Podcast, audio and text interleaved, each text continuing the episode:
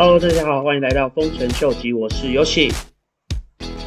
今天呢，我想要跟大家分享一下由 Masari Research 专门针对加密货币市场做数据分析还有市场调查的一间公司。这个 Masari Research CEO Ryan Selkis，他通常在年底的时候都会发行一个明年的市场的分析报告，做一个比较概括的分析。那今年也不例外。今天就想要来跟大家分享一下，让大家来做一个参考。这个报告一开始就非常的一针见血。为什么我们现在会在研读这篇分析报告？主要就是因为现在在币圈的大多数人都是对现实生活中的机构投资公司失去了一定的信心跟信任度。除此之外，因为现有的制度之下，造成了贫富差距越来越大，大家对现有的金融体系非常的失望。所以这也是为什么大家会想要进入到币圈来。寻求另外一个大家能够财富自由、能够自己掌握自己的资产的一个方式，来去投资这个新兴的市场。接下来，他也指出，网络三点零是不可避免的一个趋势。至于网络三点零，每一个人的定义的方式都不一样。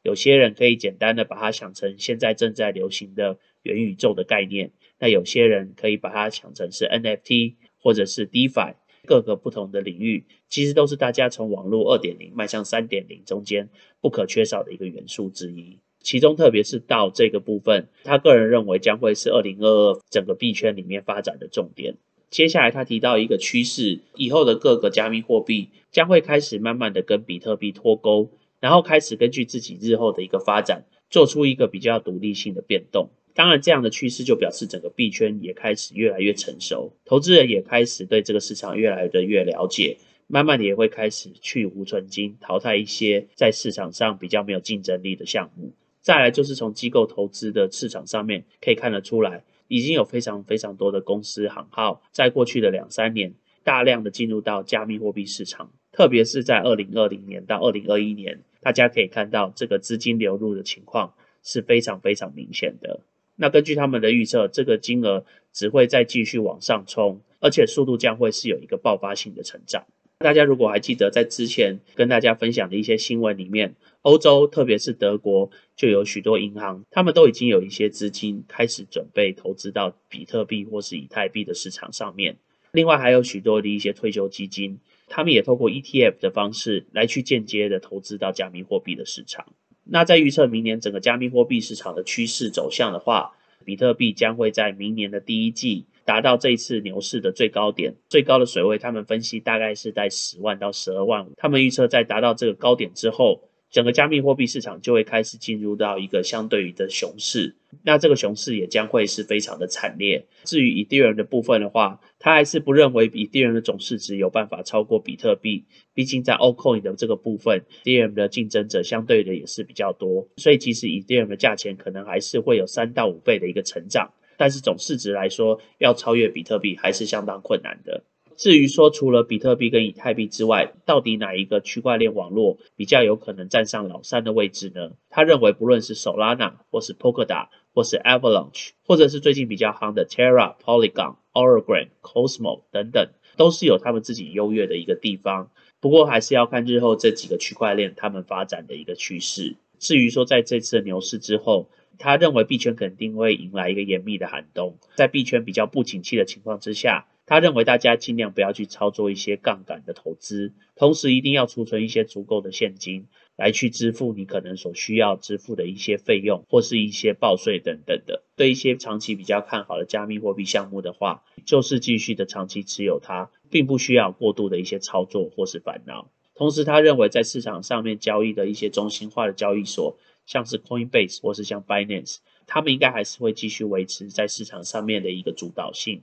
而且他判断短时间内这些中心化的加密货币交易所还是会有一定成长的空间。根据他们第三季的一个投资报告指出，目前市场上面大多数的一些投资机构，他们手上持有的加密货币，第一名最多的就是 Polkadot，第二名就是 Near Protocol，还有 Oasis Network，再来就是 Terra，还有 Arweave、MakerDAO、Nervous Network、Solana、Avalanche、Juju。Filecoin、Keep Network、Mina、The Graph、Uniswap，这些基本上都是大多数的投资公司，他们目前比较长期持有的一些加密货币。那如果有看我昨天 video 的朋友都知道，Polkadot 会在这个地方领军群雄，并不是没有它的道理。就如昨天我们讲到 T System，他们手上也持有大量的 Polkadot，因为毕竟 Polkadot 它的 Parachain 在企业上、在实物上的一个实用性，相对于来说还是比较切实际的一个区块链网络。那如果还没有看我昨天有关 Polkadot video 的朋友的话，空的时候可以回去看一下哦。紧接着，他们也跟大家分享了在他们的研究室里面，每一个员工他们手上持有的不同的加密货币的配置。那其中一个员工 TBI，他目前手上持有的是 BTC、Ethereum、Luna、Perpetual Protocol、Thorchain、Zcash、Tribe、Fetch AI。那以 Dustin 来说的话，他目前持有的是 Ethereum、Solana、RGT 还有 Aurora。除此之外，他个人也是蛮看好 RNDR，这个也就是我昨天跟大家介绍的 project 叫 Render Network。那在 Aiden 的话，他手上持有的是 X Infinity、Bitcoin、Ethereum、Thorchain、Penton、RGT。Market Maker、Yen Finance、AnySwap、N 展，然后再是 RenZcash。虽然说他是今年投资效益最高的一个员工，但是同时他在 YX 上面损失的也是相对的比较多。另外 Ari 的话，他目前手上持有就是 BTC 跟 Ethereum。在 Chase 的话，他目前手上持有的是 ETH、Solana、Alchemix、Helium、Olympus DAO、Token、Ocean Protocol，还有 Doorchain。然后再是 Jerry。他目前持有的是 BTC、Ethereum、Solana、Olympus DAO，还有 Pancake Swap。Walkins 的话，他手上持有的是 Ethereum、Luna、Solana、Synthetic、Helium，还有 Arweave。Marty 的话是 Bitcoin、Ethereum，还有 Curve。Mason 的话是持有 BTC、Ethereum、o l g r a m、Helium，还有 Index。那 Wilson 的话，他目前手上持有是 Helium、Ethereum、o l g r a m、Cosmos、Dot、ACA、Solana、Luna，还有 Avalanche。另外，Thomas 的话是 Bitcoin、Ethereum、Doors 还有 Luna。根据这个图表里面，大家也看到，这些就是目前 Masari Research 他们自己公司里面持有的一些加密货币的资产。这个部分的话，也是给大家参考一下。但是大家要记得，他们在2021年持有这些资产，并不代表他们在2022年也一定都会持有这些资产。那接下来的报告里面，他也指出，他认为比特币在2022年还是会维持它的龙头老大的地位。并不会被以太坊超越。同时，他认为比特币还是会继续维持作为一个第一层区块链网络上面比较像是一个储备基金的一个角色。那当然，相较于其他的像是以太坊或是 Solana 或是 Terra 这些 Layer One 的区块链网络，他们之后发展的一个趋势将会是比较着重在实用性的方面。除此之外，他们还是非常看好一些跨链的项目。就像是刚刚大家看到的，他们有非常多人都持有 Door Chain，所以就知道他们对跨链的这个项目是非常非常有兴趣的。另外，市场上面对于稳定货币的一些不确定性的因素，或者是一些政府的规范，相对于的也是会帮助比特币维持它是一个非常重要的储备资金的一个地位。另外，他认为美国证交所 SEC 还是不会审查通过有关比特币现货的 ETF。但是另外，他认为中国将在二零二二年再次恢复允许比特币的挖矿。除此之外，他认为比特币挖矿的能源的消耗将会开始大量的趋向绿能的发电，来去运用一些再生的能源，减少能源的一个浪费。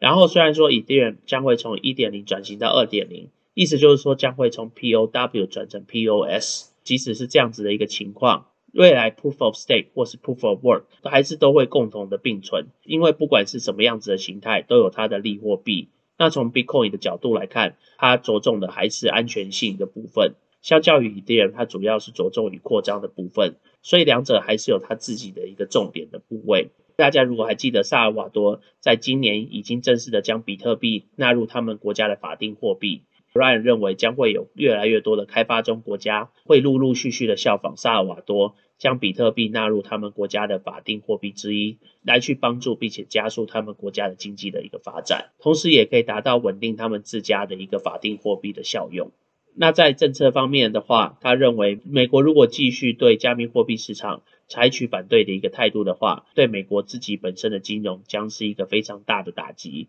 但是如果美国政府可以正式的接受加密货币在美国本土发展的话，对美国日后经济的发展或是区块链科技的发展将会是一大利多的消息。当然，就如我们之前有非常多次的 video 都有提到，目前美国政府其实最在乎的是有关稳定货币的交易的情况。在这个部分的话，大家可以看到为什么美国政府会这么重视 USDT，它最后到底有多少个 percent 又是由美金在支撑的？因为就单单从今年的数据，大家可以看到，从第一季开始到第三季，每一季稳定货币上面的交易量都是超过一个 trillion 的美金，所以其实稳定货币在整个加密货币市场上所占的比重是非常非常大的。这也是为什么不论是 USDT、USC 或是 UST 或是 BUSD 这些号称自己是稳定货币的，他们背后所真正持有美金的一个比例数，确实对整个加密货币市场或是对整个美国金融市场的稳定性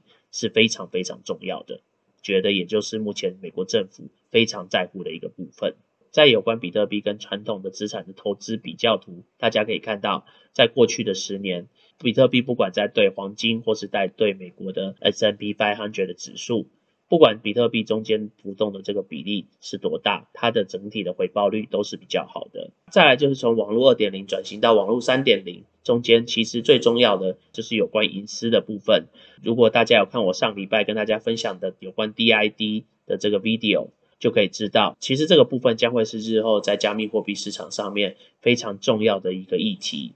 那有关隐私性的这个项目，也是马萨瑞他们之后将会非常重视的一个研究项目。特别是他们其实已经开始在准备发行他们的一个道。那在这个道里面，他们也将整合所有市面上比较有发展性的一些趋势，像是资料储存、像是网络连接等等的。当然，这些其实都跟刚刚提到的隐私性是非常非常有关系的。另外，Ryan 认为。粉丝的加密货币，像是欧洲足球根据不同的队伍发行的一些球队的货币，在未来应该将会成为一个主流的市场。像是美国的 NBA、MLB 或是 NFL 都非常有可能会朝这个方向迈进。不过从现实层面来看，他也个人认为，在最近备受瞩目的 Metaverse 元宇宙的概念，也因为 Facebook 的开始入场。改名之后，让全世界开始重视这个加密货币市场的一个发展。不过，他认为在短期之内，去中心化的元宇宙将还是有可能是发展的一个主流。但是在中长远来看的话，因为这些大的科技公司，他们背后的金流实在是太强大，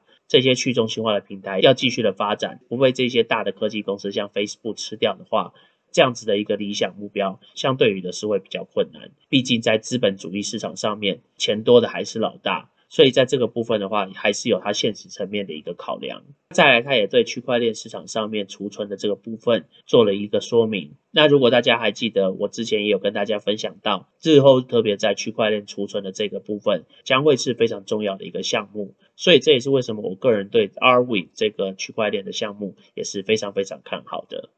接下来，他也有讨论到市场上面目前是有跟美金配置的稳定货币，像是 Tether，像是 USDC。或是一些其他的跟美金是没有直接的一个挂钩的稳定货币，像是我们之前提到的 Olympus DAO 或是 Ride 或是 Flow 等等的这些不同的一个稳定货币的发展，将会是决定日后区块链发展的一个非常重要的一个指标。至于日后在 DEX 的发展上面，他则是认为在市场上面能达到更多跨链的一个平台。未来将还是会是市场上发展的一个重点，所以以目前来看的话，市场上跨链的最多的就是苏西 Swap，反倒是交易量最大的 Uniswap，目前只有在 Ethereum、Optimism 还有 Arbitrum 上面。不过听说他们最近正在整合 Polygon 的部分，但是即使如此，它还是比较着重在 Ethereum 的网络上面。所以看 Uniswap 什么时候能跟苏西 Swap 一样，做到更广泛的一些跨链的一个机制。对 Uniswap 之后的一个发展，相对于也是会比较好的。